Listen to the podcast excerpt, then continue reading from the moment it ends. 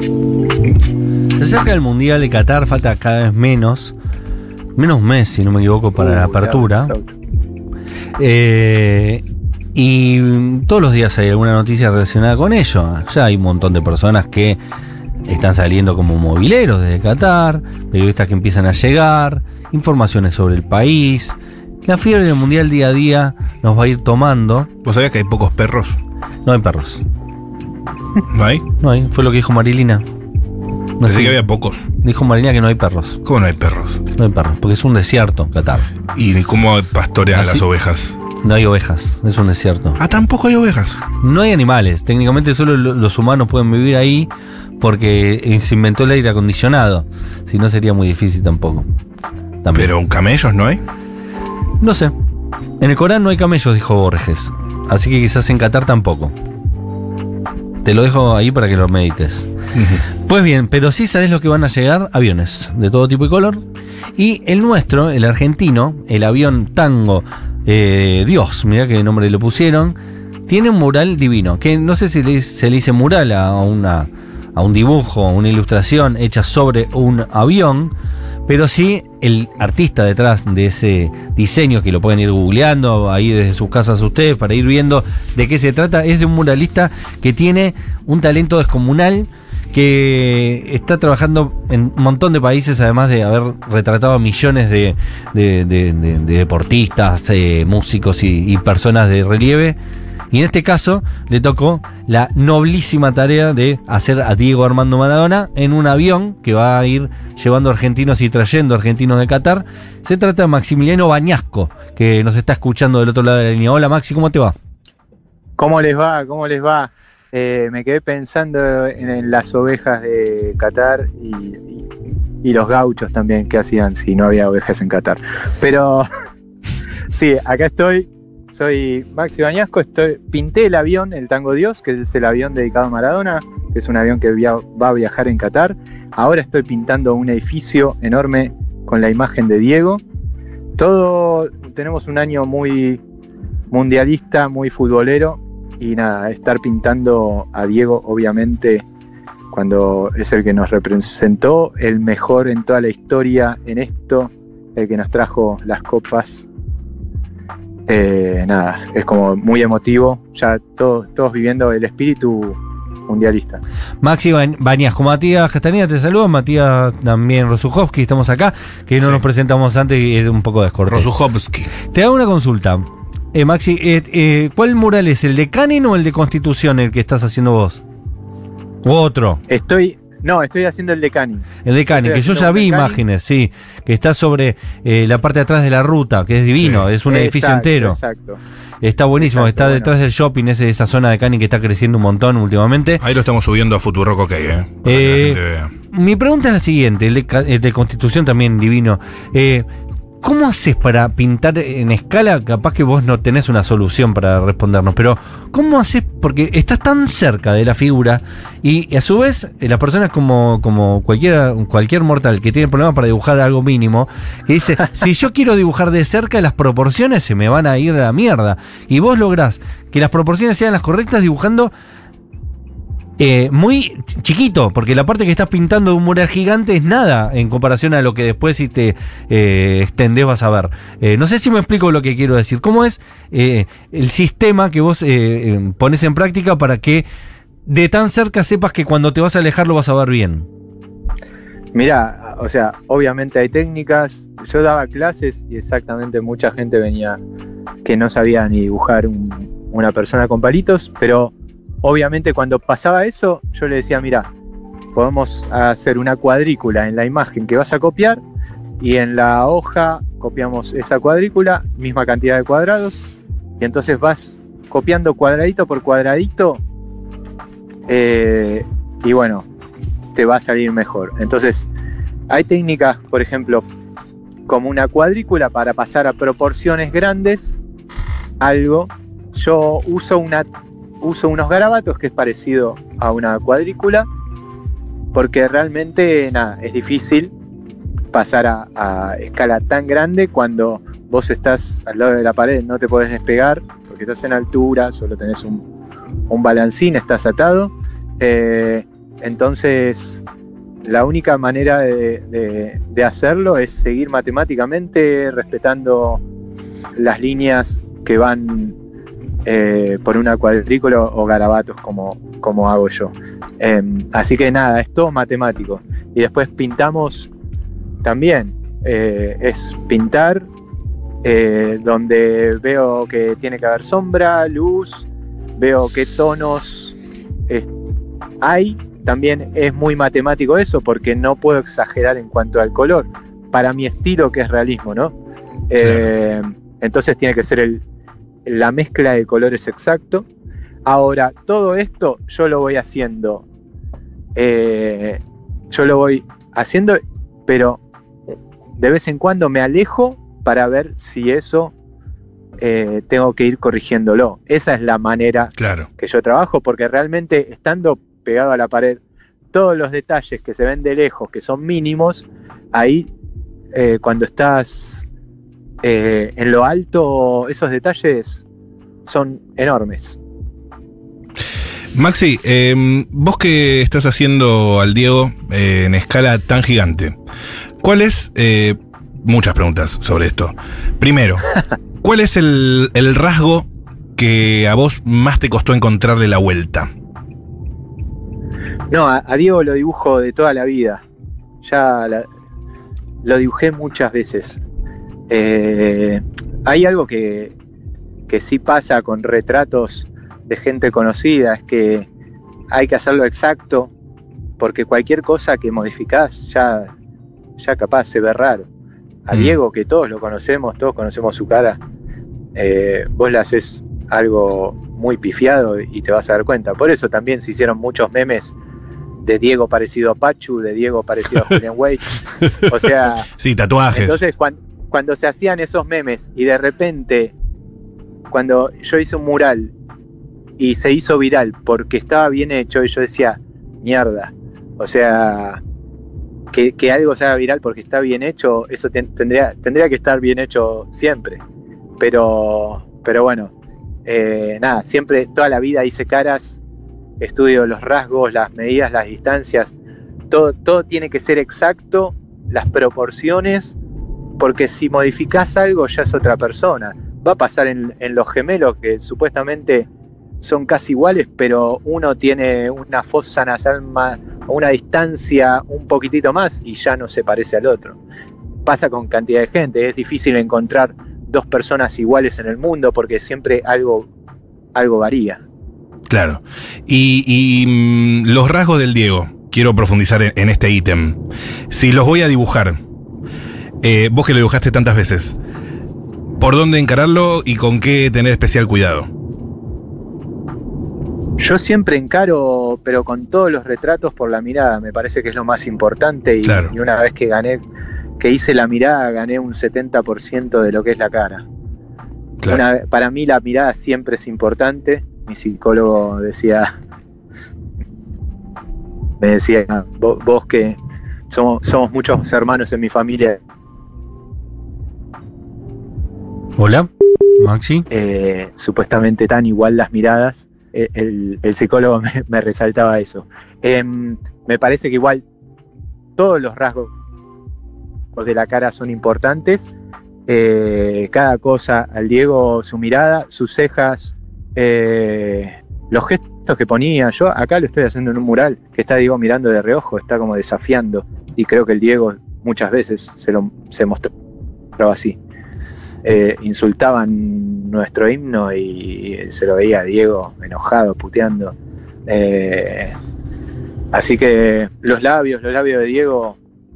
eh, Muy carnosos, ¿no? unos- claro, unos labios carnosos, eh, las cejas gruesas. Entonces, todo eso. Nada, todo, todo eso que lo dibujé toda la vida. Además de, Diego Armando Maradona, Maxi Bañasco, que es artista y muralista, que está conversando con nosotros, hizo Steven Tyler, Charlie García, Mick Jagger, un montón de deportistas, a Kobe Bryant, a Michael Jordan, a Manu Ginóbili, eh, en distintos países, tengo acá Kosovo, tengo Rusia, tengo Estados Unidos. eh, así los más conocidos, eh, si vos tenés que decir para el gran público, ¿qué hiciste vos para que te tengan? ¿Alguno que podamos recordar? Mira, creo que por cada trabajo se fue sumando gente. He hecho cosas para, para traperos, para Duki, para Bizarrap, para Elegante. He hecho cosas para bandas de rock. Trabajé para Megadeth. He hecho, eh, no sé, para básquet. Hice acá una cancha que se hizo muy conocida. Ah, la de Clutch. creo que la de Clutch le hice Ah, yo. boludo. Todos los miércoles juego ahí yo. Y, pero Tremendo mural. Se detienen a, a leer quién lo firmó, la pucha. Pero eh, ahora, ahora tenés razón. Maxi Bañasco. Yo, ¿sabes qué? Dios mío. Digo, tanta gente, todo el mundo va y saca fotos ahí. Muy buen no mural. recibo ninguna arroba Maxi Bañasco. Mañana te voy a robar. Eh, esto es un dato no solo por vos, Maxi, para todos los muralistas, son artistas, son personas. Si te vas a sacar una foto de un muralista, googlea antes y arroba a la gente. Claro, no, no, no. Además, Tremendo eh, mural. lo que tiene el, el mural de Clutch, que llamó mucho la, la atención, todo el mundo va y se saca fotos ahí. Y además, todos los lugares de básquet acá después querían tener un mural igual. Entonces, yo creo que, bueno, con Grego, cuando de que esa cancha estaba cambiando un poco como la mirada del básquet en la Argentina, tomó, tomó mucha importancia. Lo pusiste de moda vos, Maxi. No, no, pero pará, sacá, el- sacá ese mural de Clutch y fíjate cómo sería Clutch. No, no existe, pero realmente creo que, por lo menos acá en Argentina, eh, con la fiebre de, mm, de, de Last Dance, primero, la- el Sí. documental de, de Jordan y los Bulls, y algo de la nueva generación de básquet, hubo algo de que el básquet para mí en los últimos años se puso de moda y Clutch también es un emergente de eso con ese mural hermoso tan hermoso que hiciste- que hiciste. Sí, sí, sí, sí. Va, yo lo, lo estuve viendo, o sea, y después, la verdad que empezaron ahí muchas figuras ahí y se sumaron más pibes y mucha gente que quiso seguir eso. Eh, eh, nada, tuve la suerte de participar en Clutch y, a- y ver cómo pasaba eso. Tuve la suerte de, a ver, tuve la suerte de haber pintado a Diego muchas veces y de repente cantidad de gente empezó a, hacer a Diego, no sé, por ejemplo ahora el mural que yo estoy haciendo y yo lo vengo pintando a Diego hace un montón. Y ahora que están haciendo otros, porque nada, otras personas o marcas ahora están haciendo otros porque vieron la iniciativa de que yo lo hice naturalmente, el que estamos haciendo lo estamos haciendo de corazón.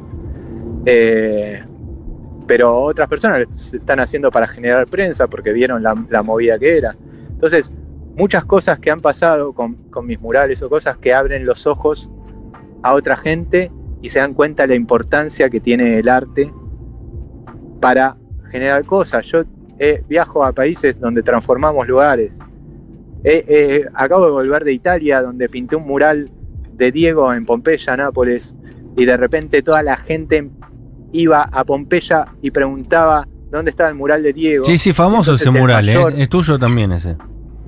el mayor, el intendente, decidió cambiarle el nombre de la calle por vía Diego Armando Maradona. Entonces, eso también abre los ojos a mucha gente, por eso vieron eso y seguramente ahora muchos van a querer que pase eso con sus murales, van a querer que, que cambien el nombre o que... eh, entonces, tengo la suerte de eso, de capaz hago cosas que, que no, no sé, o haber pintado el tango Dios, el avión de, de Maradona y de repente la gente vio que pintó un, que pintó un avión, que un artista podía pintar un avión. Y al toque aparecieron artistas diciendo, eh, yo también quiero pintar un avión. Entonces, eh, nada, eso a mí me gusta como decir, bueno, ahí abro los ojos a mucha gente y se dan cuenta que se puede hacer esto. Pero a veces me gusta también que me lo reconozcan. Che, Maxi, eh, Es Maxi, no es un artista anónimo. Claro. Maxi, muy buena la- el mural de Clutch. Claro, porque pasa eso y está bien lo que está diciendo y nunca lo había pensado, pero es correcto, que es hacer un paisaje urbano y hacer una obra pública y no estar en un museo y no estar en un espacio eh, eh, como que, que ya tiene una, una- una carga, una característica. Le bajan el precio. Es como que, claro, como que el artista no, no se lo valora como, como corresponde y está muy bien esto que está diciendo vos. Son obras de arte a cielo abierto y hay artistas detrás, no son Sí. solo... Y además, me parece algo. Yo, por ejemplo, estoy viendo una, un nivel en la Argentina buenísimo que la gente no se da cuenta porque nos tiene ahora haciendo cosas, pero cuando, no sé, en realidad cuando yo viajo, eh, nos valoran mucho afuera porque nos ven una vez y, o sea, solo vamos esa vez y después volvemos a nuestro país. Capaz en Argentina, porque nos tienen algunos artistas, eh, no se nos valora tanto, pero creo que tenemos un buen nivel. Excelente. creo que hay que fijarse eso, que de ver la historia del arte argentino y cómo están los artistas argentinos ahora. Maxi, y el primer mural, eh, no sé si cuando vos estudiaste Bellas Artes o, cómo fue tu trayectoria, ¿ya habías pensado eh, en hacer murales o fue algo que eh, se te apareció? No, yo dibujo y, dibujo y pinto desde chico. Nunca me puse a pensar, siempre fui muy curioso de querer hacer todo. Entonces cada cosa que veía artística, me sigue pasando, cada cosa yo quiero hacer todo lo artístico. Digo, nada, nada es. A ver, todo se puede hacer. Entonces, eso, eso es lo que siempre quiero demostrar. Me dicen, che, ¿puedes hacer esto? Sí, vamos a hacerlo. Y no te da miedo, yo sé que es una pavada. Pero Maxi, ¿no te da miedo estar colgado tanto tiempo? ¿Qué, qué haces? ¿No, no miras para abajo? Las alturas, ¿no?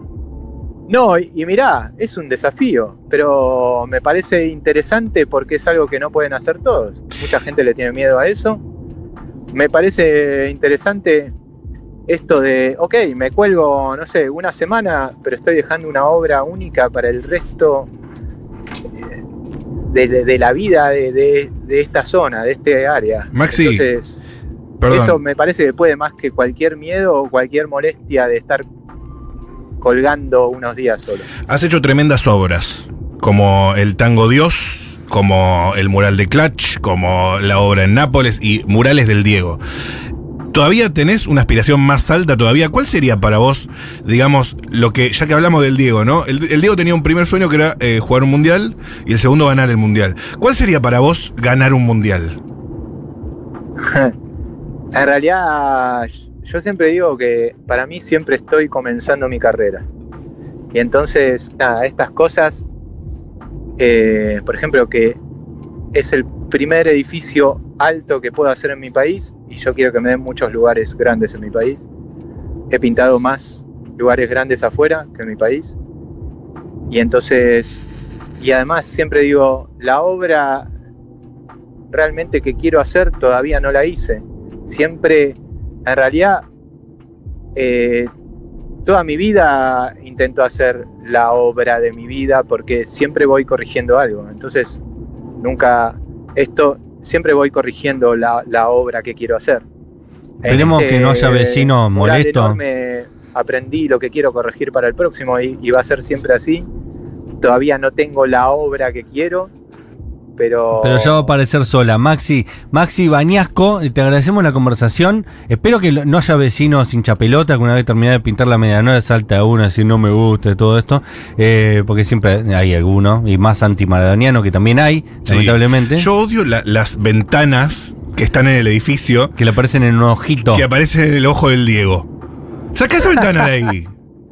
Sí. No te joder. Imagino que cuando dicen, si, sos un buen muralista, tenés en cuenta esas aberturas a la hora de poner en plano qué vas a dibujar. Claro, si no, todo el ojo mocho del Diego. Y te querés matar. Te, nos tenemos que matar. No, cuando, estás pintando, no te importa, pintás todo lo que se aparece enfrente. Si, si, sale en una ventana una cara, la pintas. Exacto. es correcto. Maximiliano Bañasco, gracias por haber pasado por después de la tormenta. Gracias a ustedes.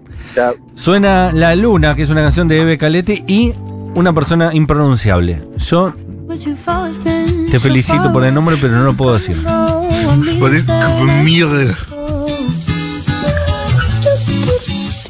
Es la luna cuando mira, me hace recordar.